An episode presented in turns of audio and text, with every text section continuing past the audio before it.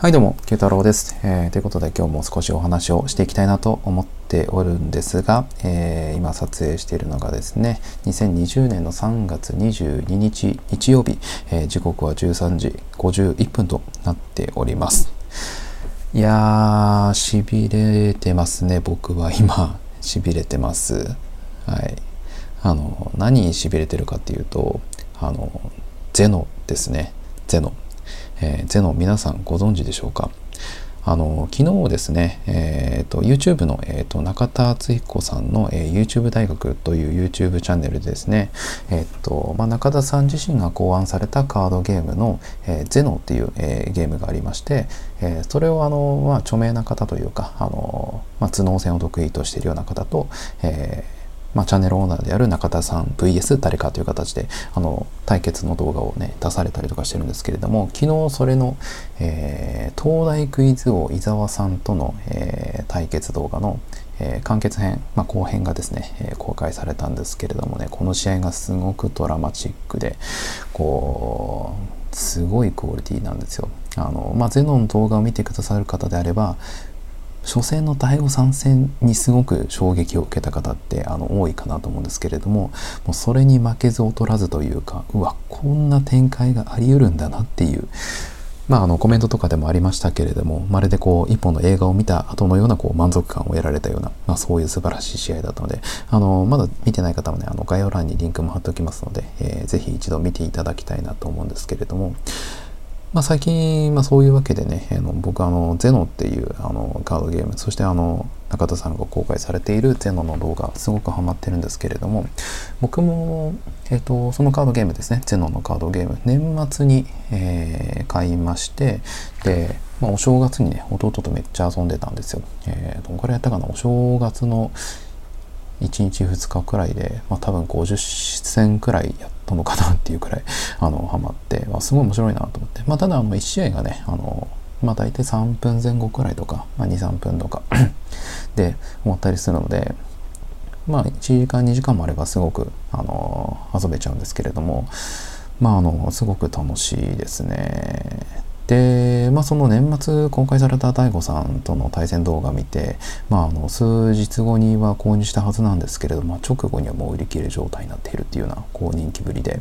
まあ、そこからねあの在庫があの随分充実するようになったので、えー、今は誰でも買えるような状態になってるんですけれども、まあ、このゼノっていうゲームがですね、えー、まあ1カードゲームのブームっていうものを超えて、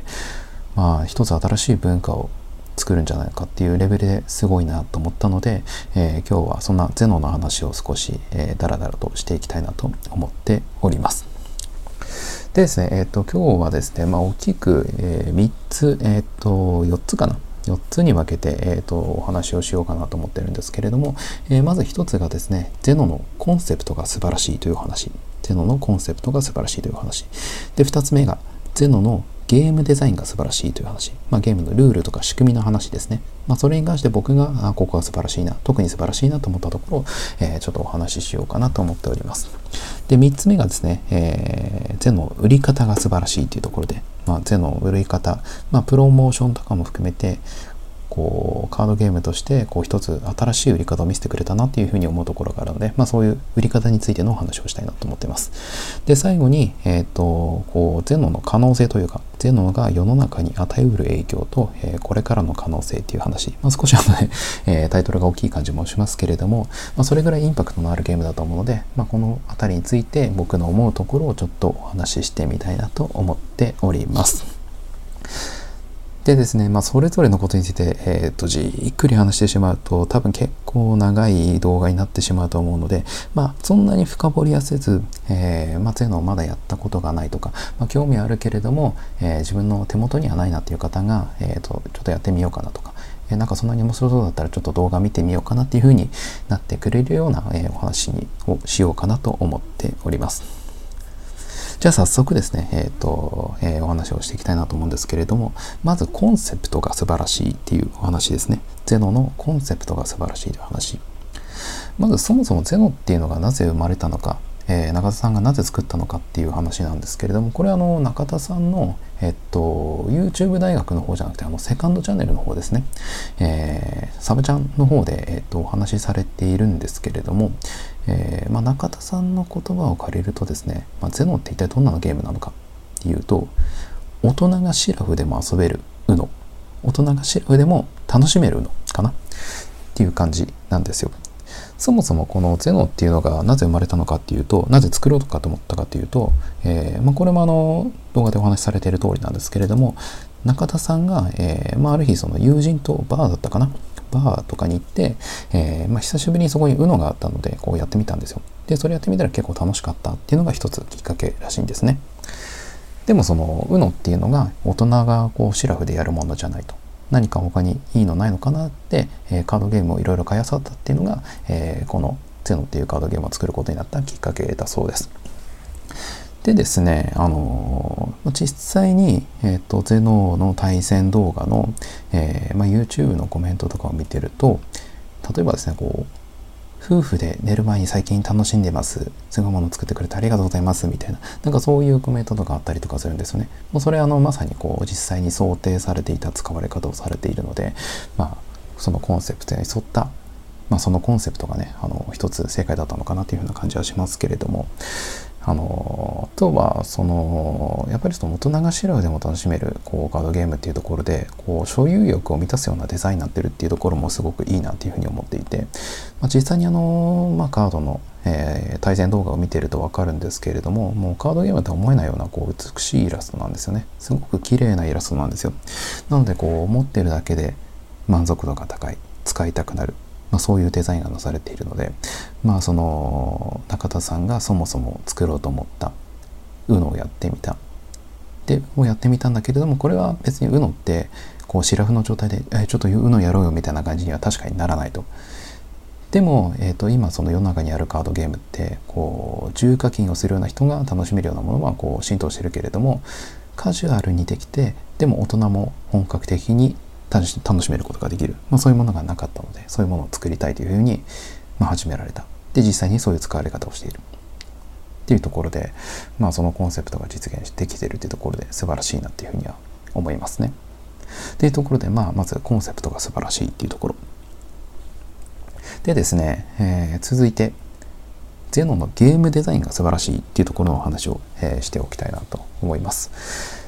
もともとこのゼノっていうゲームは、えっとまあ、これはもうあの中田さん自身がお話しされてることですけれども、えー、ラブレターっていう、えー、超人気ゲームをベースに、えー、でかつあの原作者の方に許可をいただいた上で、えアレンジを加えて、え発売されてるものなんですね。なのでまあそのゲームシステム自体というかあのゲームの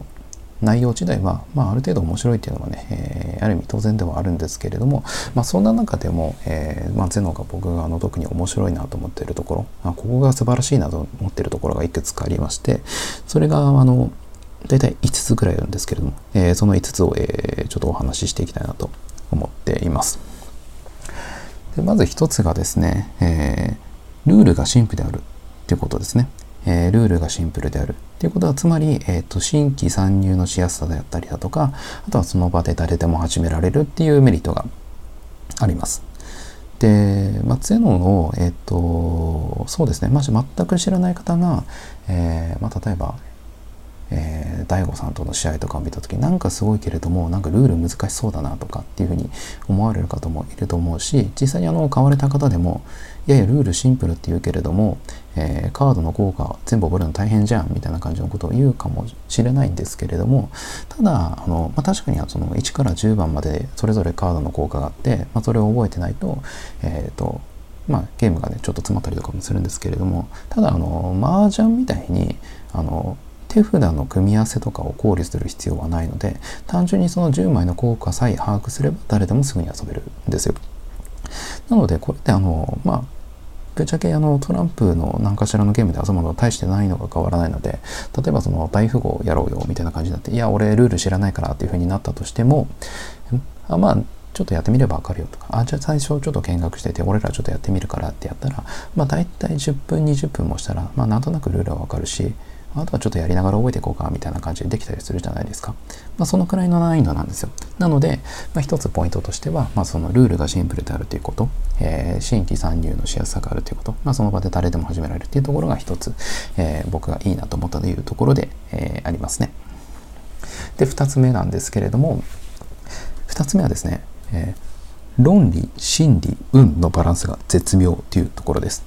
論理、心理、運のバランスが絶妙っていうところ、えー、このゼノっていうゲームはですね、えー、っとめちゃくちゃ強い人っていうのが存在します。それは、えー、中田さんのチャンネルで上げられている、え対戦動画を見ていただければ分かると思うんですけれども初戦の第5参戦の第5さんのあの メンタリスト第5さんですね、え試合は強烈でしたね。出だし2試合から強烈でした。どちらもすごい。のであのめちゃめちゃ強い人っていうのはえー、存在します。なんですけれども、めちゃめちゃ強い人でも、あの勝率100%はまずないですね。えー、初めての人でも10回やれば1回2回くらいは勝てるんじゃないのかなっていうようなそういうゲームバランスになっています。で、まあ論理心理運で、えー、なんですかねこれがどこにも偏ってないんですよ。なのであるのはプレイヤーによってどこを強みにするかっていうところの個性だけなんですね。でゼの面白さっていうのはそこが人によって分かれるということところなんですよ。例えばその今まで、えー、中田さんのチャンネルで、えー、4人の方が、えー、対戦されています。え中田さん VS メンタリスト DAIGO さん。で VS、え YouTuber のヒカルさん。で VS、え堀江匠さん。堀江貴文さん。堀江門ですね。で VS 一番最近のが、え東大クイズ王の、え伊沢さんですね。という4名の方が、えー、と今のところ、えーまあ、中田さんと対戦をされているんですけれどもこの4人全員が全くタイプが違うんですよ。例えばその DAIGO さんに関して言うと、まあ、メンタリストであるということはあの皆さんご存知かなと思うんですけれども、まあ、基本的にその頭がいい方なのであの論理に関してその出してはいけないカードとか絶対出さないしその論理に関して致命的なミスはまず出さない方なんですよ。でそんな中で相手の所作だったりだとかこの自分の言葉によって相手にこう揺さぶりをかけて心理戦で勝ちの角度を上げていくっていうタイプなんですね。でその上で隙が見えた瞬間にメンタリズムで即死なんですよ。あれってあれおかしいな今のはっていう最終戦のねあの公開処刑の下りなんかはね大悟さん怖え俺だったら絶対やりたくない私だったら絶対やりたくないっていうふうに 思われた方がねすごくいらっしゃるんじゃないのかなと思いますけれども、まあ、大悟さんは、まあ、もうもろに心理戦を特に強みにしている。もう何ですかねゲームで言ったらもう即死タイプですよね。もうドラクエのザキをねあの隙を見た瞬間にザキを使ってくるような。そういうタイプですけれども一方で、えーと、YouTuber のヒカルさん2戦目のヒカルさんはですねこれまた全然違うタイプで基本的にあのヒカルさんも頭がいいタイプではあるんですけれどもどちらかというと自分のペースをつかむような打ち方をされる方なんですよ。まあ、カテゴリー分けをすると混乱タイプみたいな感じですね。その巧みな話術で相手の心理を揺さぶってちょっと混乱させるいわちょっと言い換えると自滅させるような感じですね。であとは自分が淡々といつもの通りに打つことによってもう相手が弱ったところで自分に運を引き寄せて勝ちを引き寄せるみたいななんかそういうタイプの混乱タイプみたいな感じの勝ち方をされるんですよ。これもまた DAIGO さんと違って面白いなっていう感じですよね。でまあ一人あの堀江さんちょっと抜かしまして、えー、東大クイズ王の伊沢さん一番最近の動画ですね。この伊沢さんに関してはえっと、今まで4人対戦された中では一番ゼノの仕組みを熟知されてるなっていうような、えー、戦い方をされる方まあさすが東大クイズ王という感じですね。伊沢さんの打ち方はあのやっぱりご自身も話してましたけれども運要素ねやっぱり極力排除するような手札の切り方なんですよ。で長期戦に持ち込むことによって勝ちパターンに誘い込んでいく。要はそのやり取りする中でどんどんどんどん情報が増えていってでかつその場に出ているカードもあるので残り何ターンで何をすれば自分が勝てるのかっていうところが見えてくるわけですよ。まあ、そこになった時に最終的に自分が勝ちやすいのはどういう手札の切り方なんだろうということをするタイプなんですね。なんで基本的に長期戦なんですよ。長期戦になればなるほど伊沢さんが有利っていうような、まあ、そういう打ち方をされてるんですね。もうこれもまた大悟さんとか光さんとはまた全然違うタイプでで一番そうですねこう長い試合をやった時に例えばその今回はスリーポイントマッチっていう形で、えー、ゼノ動画を公開されてますけれどもこれが5ポイントとか8ポイントとか10ポイントとかっていう風になった場合はおそらく伊沢さんが一番勝率がいいんじゃないのかなっていうような感じですね。まあそういう感じで、まあカテゴライズするなら何て言うんですかね、毒タイプというか、あとはそのステータス操作とか、なんか攻撃力が上がるとか防御力が下げるとかっていう風なことにこう特化した、何ですかね、こう、三国志のすごい強い武将のような勝ち方をされますよね、伊沢さんは。これもまた個性があって面白いなっていう感じで、うん、すごく見ていて感動しました。で、まあ最後、堀江さんですね。で、堀江さんに関しては、あの、あれです。わんぱく、えー、お茶目という感じです。あの、はい。あの、これは決してディスってるわけではなくて、あの、堀江さんはね、あの、もとも、もちろんあの頭すごくいい方で僕堀山さん堀江さんすごく好きなんですけれどもあの長期的な視野とかその何て言うんですかねこう目の前のことがどういうことが起こると結果的になんかこう良い方向に持っていくみたいななんかそういう力に長けてる方なのでその瞬発的な心理戦とかロジカルみたいなものがあそこまであの他の方と比べて得意なパターンでは得意な方ではないんですよ。ないんですけれどもあのじゃあそれがゼロにおいてこう全然勝負にならないような感じになるのかって言ったら決してそうではないっていうことをまあある意味教えてくれた、えー、試合だったかなと思うんですね。あの堀江さんほどあの人間味のある方って僕はそんなにいないなと思ってるんですよ。実際あのゼの動画 見ていても「あのえー、やだよ怖いよやめてよ」みたいな感じであの誰よりも可愛らしい反応されてるんですね。で でああいうプレーの仕方でもゼノって楽しめるよっていうことをあの教えてくれてる感じがしてまあこれあのちょっとあのゲームデザインの話と少しそれちゃうんですけれどもここは何ですかね？中田さんとか中田さんチームのあのこの構成のうまさ打順の組み方のまさ第5参戦光参戦堀江参戦伊沢参戦っていう形の打順の組み方おそらくあのオファーはねすごく来てると思うのでこういう順番でちょっと対戦をお願いしていこうこういう順番で公開していこうっていうその手札の切り方この YouTube 動画の手札の切り方が僕は素晴らしいなというふうに思いましたけれどもまあそういう感じでですねちょっと話が長くなっちゃいましたけれども要はその論理心理運のバランスが僕は絶妙だと思っていてで今のところあの何が強いから絶対的に勝てるっていうものは僕はないかなと思っています単純にプレイヤーによってどこを強みにするかっていう個性があるだけかなって思ってるんですねで心理を強みにするのか運を味方にするのかロジカルで攻めていくのかそれともなんかこう人間としての面白さでこう場を盛り上げるのかっていうところとかいろいろとねあると思うんですけれどもあの、まあ、どういう方でも、えー、楽しみ方はあるよっていう、まあ、そういうバランスの絶妙さが僕はすごいなっていうふうに思っています。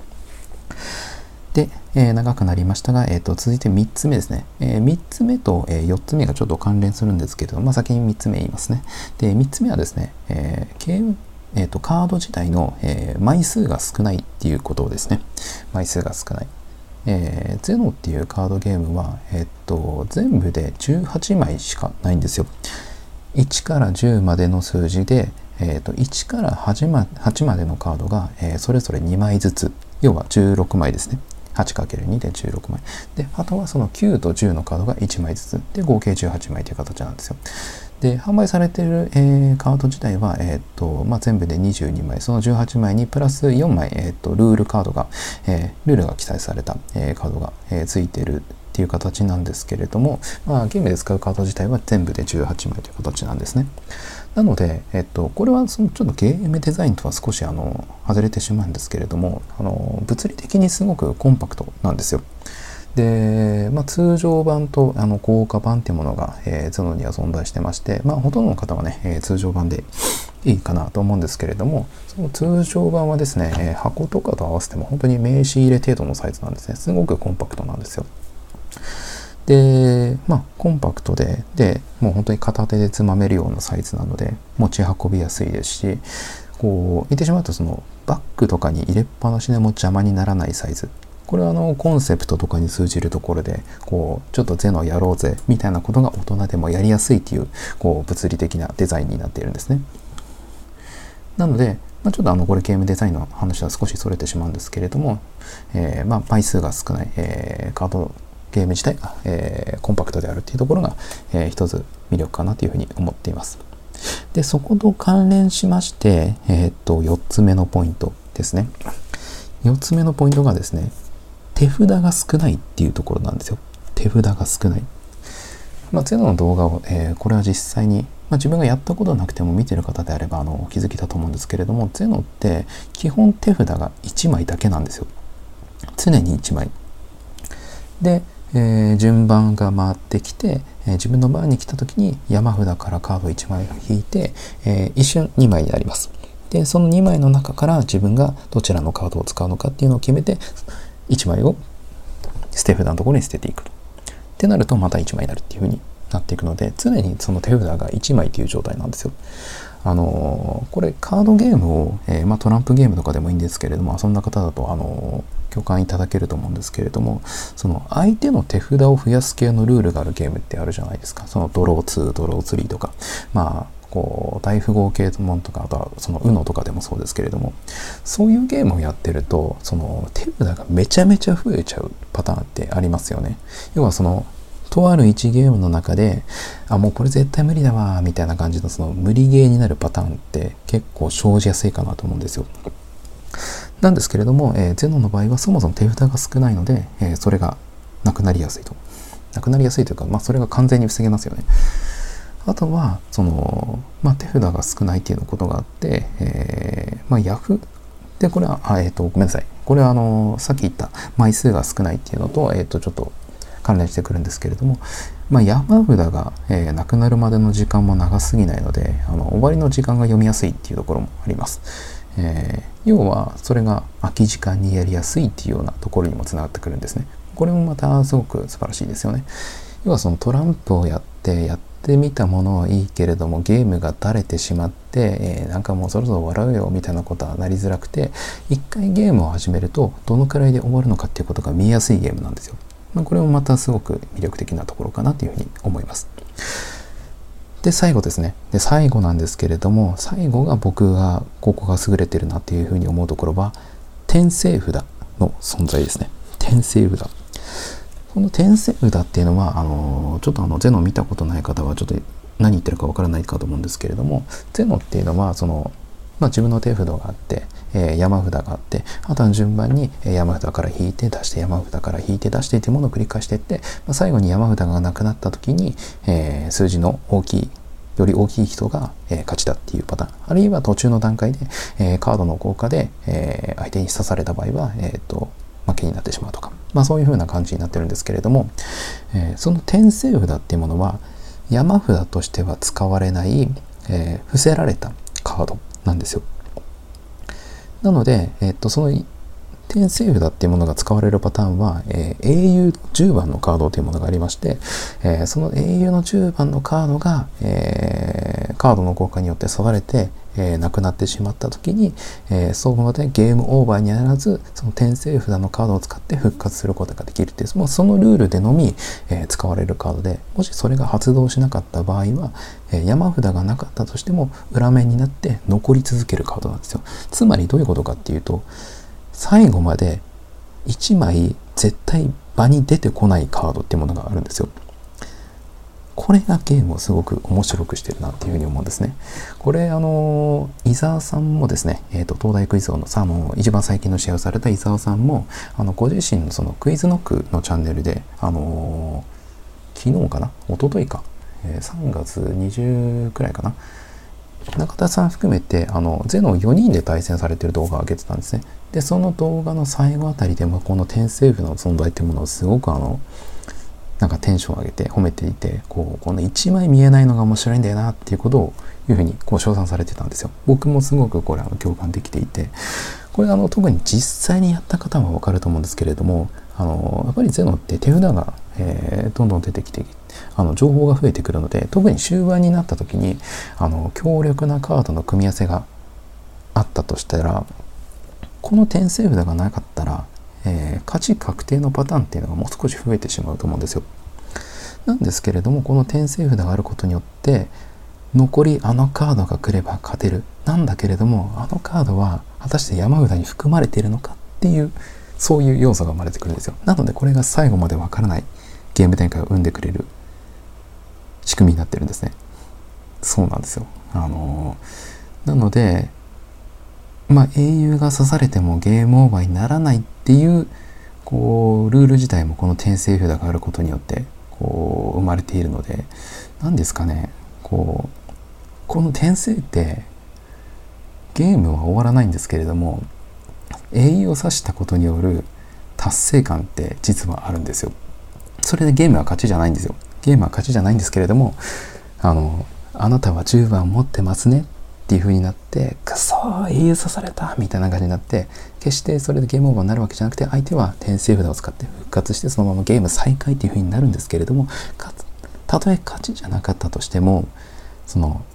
転生札を引かせるっていうことに至らせた達成感っていうのがあるんですよ。なのでこれがあのゲームとしての面白さをねあのすごく僕演出してくれてると思うんですよね。っていうところで、えー、まあ5つちょっとお話しさせていただきましたけれども、あのまあ1つがね、ルールがシンプルで、えー、新規参入がしやすいというところ。で、2つ目が、えー、論理、心理、運のバランスが絶妙であるということ。えー、絶対的な勝ちパターンというものはなくて、えー、プレイヤーによってどこを強みするかっていうその個性が分かれるだけだっていうところ。で、3つ目が、えー、これはちょっとゲームデザインから外れるんですけれども、まあ、枚数が少ないっていうところですね。全部で18枚というコンパクトさ。で、4つ目が、えー、手札が常に少ない状態である。っていうところで、えー、まあ、ゲームが垂れづらい、えー、空き時間にやりやすい、終わりの時間が見や読みやすいっていうような、まあ、そういうメリットがあります。で、最後に転生札の存在。この転生札っていうものがあることによって、最後の最後まで自分のカードが欲しいカードが出るのか出ないのかっていうのがわからないような局面を生むことができるので、えー、これもまたゲームの垂れやすさをえ防ぐことができますし、えドラマを生むことができる欲しいカードはここに眠ってましたっていうような展開ですね。そういうものを作ることができるというところで、えー、まあ、僕が特に素晴らしいなってところをちょっと5つ紹介させていただきました。まあ、まとめるとですね、このゼンドというゲームデザインに関しては、誰でもすぐに始められる手軽さで、初心者の人でもすぐに勝負勝負を楽しめる、まあ、そういう敷居の低さがありながらプレイ時間は読みやすくいつでも始めやすく終わりやすいでも続けたくなる。さらに論理と心理を極めることによって超超ドラマチックな展開を生むことができる大人向けの本格カジュアルカードゲームというような感じです。すごくうまくまとめたつもりですけれどもどうですかね。っていうところで、えっ、ー、と、そうですね、えっ、ー、と、だいぶ話長くなっちゃいましたけれども、まあ、ゼノのゲームデザイン、ここが素晴らしいというお話,、えー、お話を、えー、させていただきました。で、最後にですね、えっ、と、最後にじゃないや、えっ、と、もう一つあるか。えっ、と、三つ目にですね、えっ、と、まあ、ゼノの売り方が素晴らしいっていう話を、えしようかなと思ったんですけれども、えだいぶちょっと長くなってきたので、え今回の動画は一旦ここで、え途切れようかな。え一旦ここで、えっ、と、今回の動画は終わろうかなと思います。えっ、と、また続編をね、え、近々出そうかなと思っております。えということで最後まで動画見てくれてありがとうございました。えまた次の動画でお会いしましょう。それでは。